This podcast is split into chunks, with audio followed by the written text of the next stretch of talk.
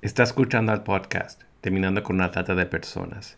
Este es el episodio 151, como nacido entre nosotros, Red Regional de Acogida a Personas Migrantes, tercera parte.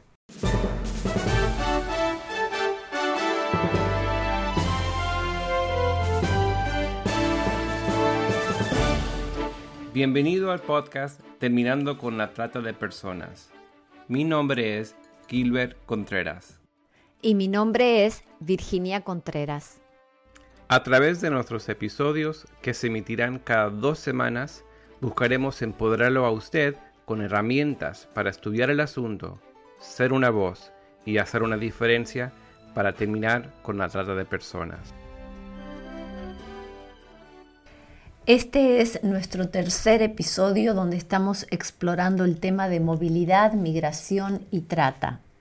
En el primer episodio dialogamos con Miguel Ortiz Saavedra, pastor, director del Seminario Teológico del Pacto de México y coordinador de la red latinoamericana Como Nacido entre Nosotros, acerca de su trabajo en esta área.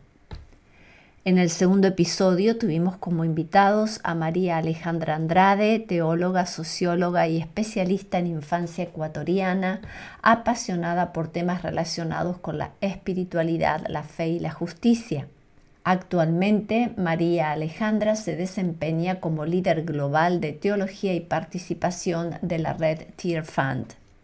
También presente en el diálogo está Rubén Ortiz del Trabajo de Familia, la red latina de Cooperative Baptist Fellowship.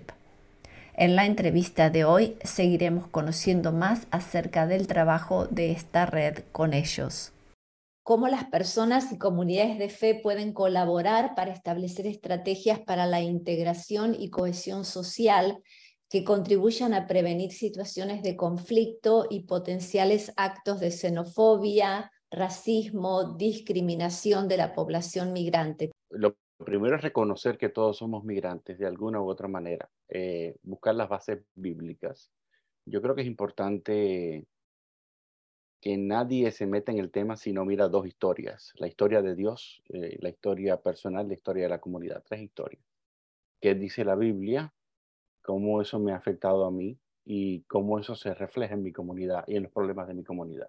Sí que hay que hacer un análisis hermenéutico básico para darnos cuenta de que estamos rodeados del tema migratorio, que esto, no, esto nos atañe a nosotros, que esto no se trata de algo de los gobiernos, que esto no es de la política actual o de una eh, mesa ideológica solamente, que esto se trata de un tema humano y todos los temas humanos nos, son, nos conciernen a un cristiano todo tema humano le debe concernir.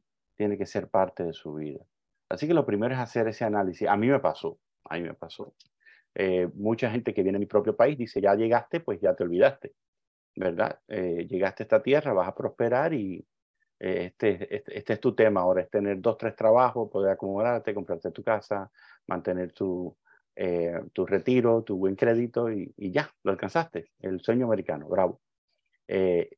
En, mi caso no fue así. Yo enseguida me di cuenta de que la gente a mi alrededor estaba sufriendo, gente igual que yo, y que no tenía los privilegios que mi propia nacionalidad me daba. Sabemos que los cubanos tienen un sistema específico, se llama la ley de ajuste cubano, que se regulariza el país a donde llega. O sea, del país de, donde venga el cubano eh, se regulariza en los Estados Unidos en muy poco tiempo. Pero yo hice ese análisis y, me di cuenta de que yo no era una isla, que ningún ser humano es una isla, aunque haya nacido en una isla, pero no puedo tener mentalidad de isla. Eh, gracias a Dios también por mi experiencia en Ecuador, que me enseñó a tener una mentalidad de continente. Y yo creo que eso determina mucho también. Así que hay, una introspección y por eso también me dedico un poco a la, a la dirección espiritual y a, a, todo lo que tiene que ver con la formación espiritual, porque si el, si el cambio no parte de ahí, todo lo demás se puede convertir en un, eh, en, una, en un de dientes para afuera, ¿no? En, un yo digo que apoyo, desde el púlpito suena bien, pero no hago algo tangible, no dedico tiempo, no dedico recursos, no me entreno, no, no contribuyo. Así que eh, personalmente yo creo en, el, en, ese cambio interior, en esa reconversión, esa segunda conversión a tantos temas, no solamente el tema migratorio, sino que no solamente un día levanté la mano, pasé por el pasillo y dije acepto a Cristo como Señor y Salvador, sino que lo hice rey de todos mis asuntos, ¿verdad? Y hice que su reinado entrara en todas mis decisiones. Y, y en el mío pasó, yo tuve una conversión al tema migratorio y me di cuenta que no podía seguir callado. Eh, incluso recibiendo mucha crítica de mi vida tradición cristiana como también eh, nacionalidad. Todavía hay gente por ahí que dice que yo soy un cubano, uh, todavía hay gente por ahí que dice que yo soy un cubano eh, un poco un poco diferente, un poco raro, ¿no? Por esa razón. Así que el cambio personal, por ahí empieza. Pastor, líder que me escuchas, ve a, a la palabra y busca las raíces bíblicas del tema de migración eh, vea a, ¿verdad? los estudios, eh, analiza el contexto donde vives y, y pídele al Señor que toque tu corazón y que te dé ese ministerio especial por la gente que está en movilidad a tu alrededor. Yo creo que comienza por ahí. Sí, yo quisiera mm, vincular esto también con, con cómo nació esta campaña, cómo ha nacido entre nosotros, porque había como dos, dos cosas que estaban pasando. Por un lado, sí, las, las cifras subiendo por diferentes causas, más personas moviéndose, diferentes tendencias, más gente con, con mayor vulnerabilidad. Entonces, eso era por un lado. Veíamos que la, la situación se volvía complicada, pero, y, y, a esta primera cosa no teníamos mucho que hacer porque las razones por las que la gente se estaba moviendo y se mueve son razones estructurales. Es difícil pedirle a alguien que no se mueva cuando su vida está en riesgo. Pero había otro movimiento que también estaba pasando en donde sí teníamos algo que podíamos hacer, que era el asunto de la xenofobia y la, la reacción que teníamos hacia este fenómeno que no podíamos evitar. Entonces, si bien es cierto el que la gente se mueva no era algo que, que, que se puede frenar, lo que sí podíamos, lo que sí, en lo que sí podemos hacer algo era cómo íbamos a reaccionar.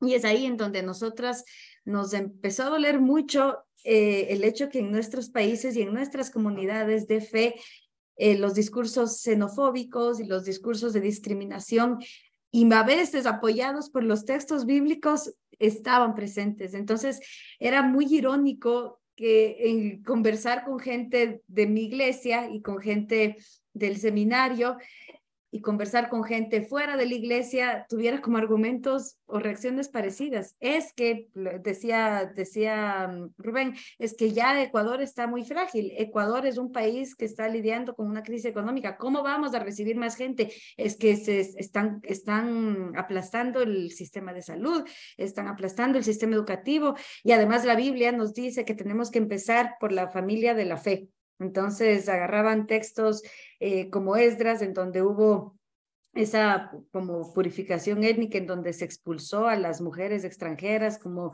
justificativos de expulsar también a los extranjeros. Entonces, eso era lo que nos atravesaba el corazón como cristianas. ¿Cómo es posible que, que, que como iglesias tengamos las puertas cerradas?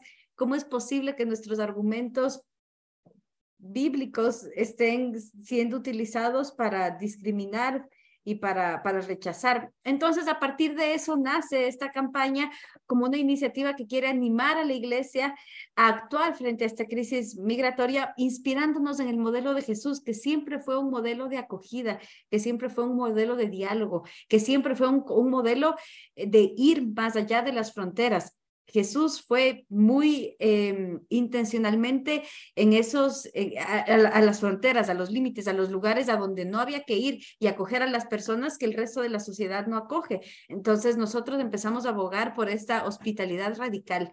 Nuestro deber es abrir las puertas no porque, no porque el, otro se lo merece, no porque el otro, el, el, que migra tiene razones, o no porque, por último, aunque yo sé que nos metemos en otro debate, por último, no mirando el pasado judicial, pero sencillamente porque es una persona y porque nuestro mandato es a, a seguir el modelo de Jesús, a esta acogida radical. Entonces, a partir de eso, sí nos dimos cuenta que es todo un proceso. Rubén pasó por su proceso, cada uno de nosotros pasó por esta conversión. Las conversiones son procesos a veces un poco traumáticos, no es algo que se da de un día para otro. Entonces, como, como campaña, nosotros sí pensábamos que hay algunas cosas que deberíamos hacer y la primera era sensibilizar a la comunidad, a las comunidades de fe sobre la situación, porque a veces la gente no, no se involucra, mm, tal vez no porque no, sabe, no, no porque no quiere, sino porque no sabe, no sabe lo que está pasando. Eh, vivimos como en, en, en, aislados a veces y no nos damos cuenta de lo que está pasando un poco más afuera. Hay muchas historias sobre movilidad que no se escuchan. Creo que la mayoría de historias no se, no se conoce, em, historias muy dolorosas. Entonces queríamos que las comunidades de fe conozcan lo que está pasando, miren un poquito más allá y sepan que hay una situación difícil que, hay gente que está enfrentando.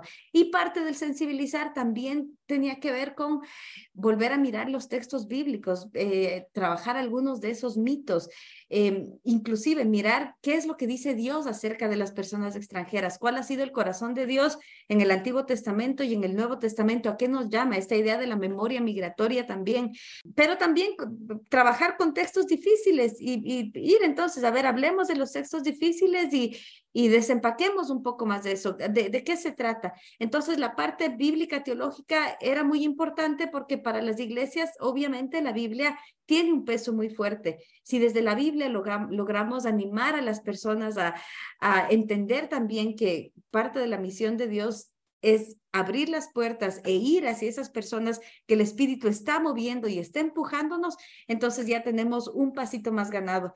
Pero solamente con saber y solamente con conocer no era suficiente, entonces también intentamos eh, como articular algunas acciones para movilizar en cosas muy pequeñas y tal vez hay, hay gente que que dice, pero es que yo qué puedo hacer en mi comunidad de fe porque mi iglesia es pequeña, tenemos pocos recursos, yo no me puedo montar un albergue, además hay muchas implicaciones logísticas para montar un albergue.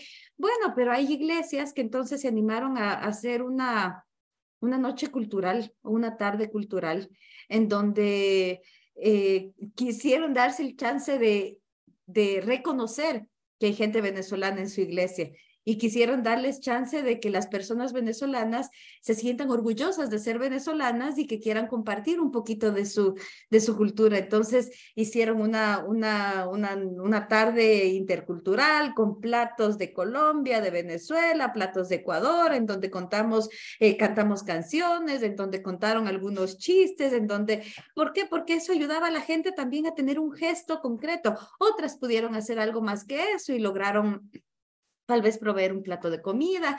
Em, algunas lograron ahí acomodar un par de colchones y un par de camitas, no hicieron un albergue, pero, pero, pero están haciendo algo. Entonces, esto de pasar de, de, de, de, las ideas a las acciones era importante, cada uno a su medida y con sus posibilidades.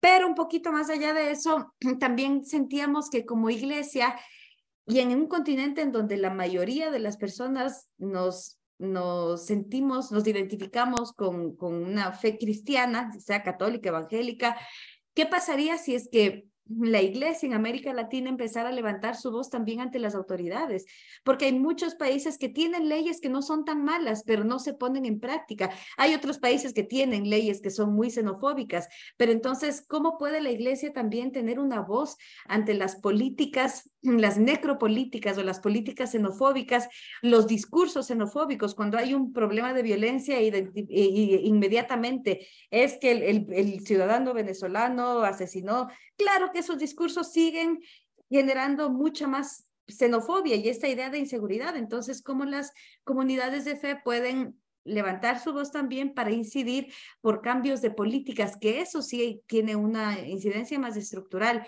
Y luego, pues, una, una cuarta idea que teníamos era fomentar la integración, porque cuando escuchamos historias de personas que emigraron y cuando miramos nuestra, nuestra propia historia, eh, yo estuve en, en, varios países, lo que marcó la diferencia fue, fue la, la gente, fue la acogida, fueron las comunidades. Y las iglesias en eso sí tenemos la posibilidad de cambiar la historia. Cuando las personas que llegan a un lugar o que pasan por un lugar encuentran todas las puertas cerradas, de lo que escuchamos es eso lo que duele más. Obviamente un plato de comida duele, obviamente una noche en la, en la intemperie duele, obviamente sí, pero lo que la gente más, más tiene dificultad en procesar es el rechazo de las personas. Y en eso las iglesias sí podemos ya somos comunidades, ya tenemos estructuras, trabajamos con gente, somos especialistas en eso. La, lo que podemos hacer al ayudar a que esta gente que llega, nuestros nuevos vecinos, se integren a un país, puede ser de vida o muerte para la gente que está migrando, pero también puede cambiar la historia en el mismo país. Una persona que se integra de manera efectiva es una persona que contribuye. Una persona a la que le cierras la puerta y no le dejas de integrar es una persona que luego va a convertirse en un, en un desafío de, de, otras maneras. Entonces, creo que desde la parte romántica de la iglesia y la acogida hasta la parte muy, muy práctica, cómo las iglesias sí pueden hacer algo y, y cómo lo que hacen es único, ningún otro actor social lo puede hacer. Eh, creo que hay bastante como para conversar. En este cierre, ¿podrías decirnos cómo pueden nuestras iglesias, nuestras comunidades de fe, personas de fe, los que nos están oyendo, sumarse a esta campaña? ¿Dónde los pueden contactar? ¿Cuál es la página? Sé que tienen una aplicación también para poder sumarse a la campaña y también si hay algún periodo en el año donde le ponen más énfasis a la campaña. Bueno, nosotros eh, estamos abiertos 24/7. A veces nos encontramos con María Alejandra y con otros tantos compañeros, compañeras en, el continente, pasándonos mensajes, ¿verdad? De gente que necesita una conexión en un país, de alguien que está perdido en una ciudad eh, y para eso también se creó una aplicación eh, eh, que, está en la red. Pero, pero toda esta información se puede encontrar, para hacerlo más sencillo, en la página como nacido entre nosotros.org.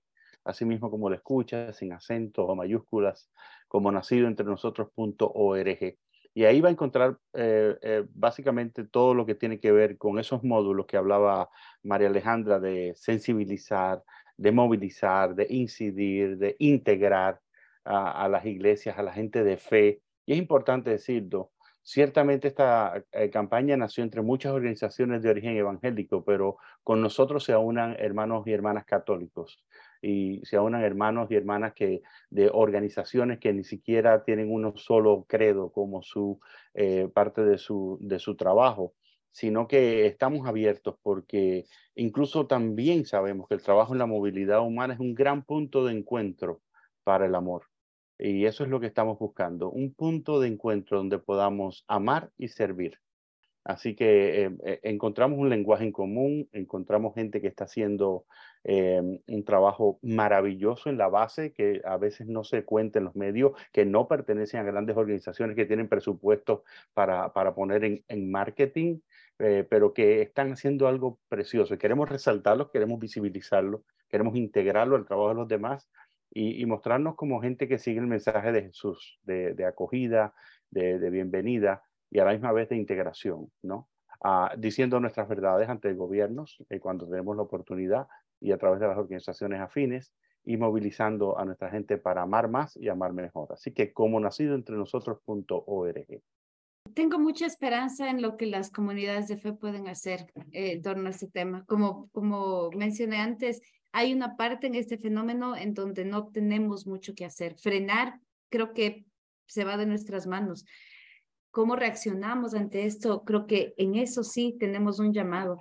Y mm, ya que mucho de este, de este fenómeno es, eh, es complejo, es transnacional, es algo global, algo que la red tiene como nacido entre nosotros es la posibilidad de conectarnos. Em, ya, ya, ya no, la lógica ahora ya no es por países. En verdad somos una comunidad, somos una comunidad virtual. Lo que podemos hacer desde Ecuador para alguien que viene de Venezuela, que quiere irse para Estados Unidos, pasando por todos estos países, y sí lo podemos hacer. No vamos a, hacer que, el camino sea más fácil o que, o que no, que, que, los que todos los riesgos se vayan, pero creo que la red sí puede ayudar a que la persona que decide migrar, uno, se mueva con conocimiento de causa en, en la aplicación y por medio de la red y por medio de, de, de, mm, los medios de, de las redes sociales. Sí tratamos de contar historias que ayuden a la gente a saber qué es lo que está pasando y qué es lo que viene. Entonces, si va a salir, pues que sepa lo que va. Pero también si decidió salir, que tenga por lo menos una comunidad eh, virtual o intrarregional en, a la que sí que le puede acompañar. Entonces hemos tenido lo que decía Rubén, hemos tenido mm, experiencias en donde alguien llegó a alguna iglesia en, en, Cúcuta, pero va a seguir caminando para Bogotá, pero no tiene a nadie, es una mamá con, con sus hijitos, entonces hay alguien que le puede acompañar, entonces por lo menos la señora va a tener a dónde llegar. Dos cosas pequeñas, creo mucho en las cosas pequeñas que podemos hacer y como red creo que sí podemos marcar una diferencia entre la vida y la muerte de gente que está queriendo que está queriendo, eh, necesitando tal vez eh, embarcarse en esa ruta. Así que las puertas están abiertas, eh, es una red abierta. Tratamos de sumar con lo poquito que, que tenemos como organizaciones, como iglesias. No solamente están organizaciones, no solamente están iglesias, también está abierta a individuos, a personas individuales que quieren también sumarse. Y creo que todos aportando desde el poquito granito de arena que tenemos, sí podemos marcar una diferencia. Muchísimas gracias por esta entrevista. Muchas gracias, Virginia. Muchas gracias, Gilbert, también. Como hemos escuchado en episodios previos, las migraciones se producen por muchas razones. Hay personas que migran por conflictos bélicos, cambio climático, reunificación familiar, entre otros. Pero uno de los factores más decisivos por el cual muchas personas deciden salir de sus ciudades y países de origen es la violencia social. Esta violencia se ve manifestada de muchas formas, entre las cuales están la corrupción, el crimen organizado, la violencia de género, la pobreza y grupos delictivos que asedian a las personas en su diario vivir. La movilidad humana representa un desafío para nuestra sociedad actual y la Iglesia no puede estar ajena. En el libro de Jeremías capítulo 22 versículo 3 se nos dice, practiquen la justicia y hagan el bien, libren de la mano del opresor al que fue despojado. No maltraten al forastero, ni al huérfano, ni a la viuda. Hoy más que nunca es importante traer a la práctica el mandato bíblico de Dios para asistir a los extranjeros que atraviesan por diferentes territorios buscando un mejor lugar donde vivir. Únase a nosotros en la lucha contra la trata de personas y le daremos herramientas que necesita para marcar la diferencia en su comunidad. Visite nuestra página web terminando con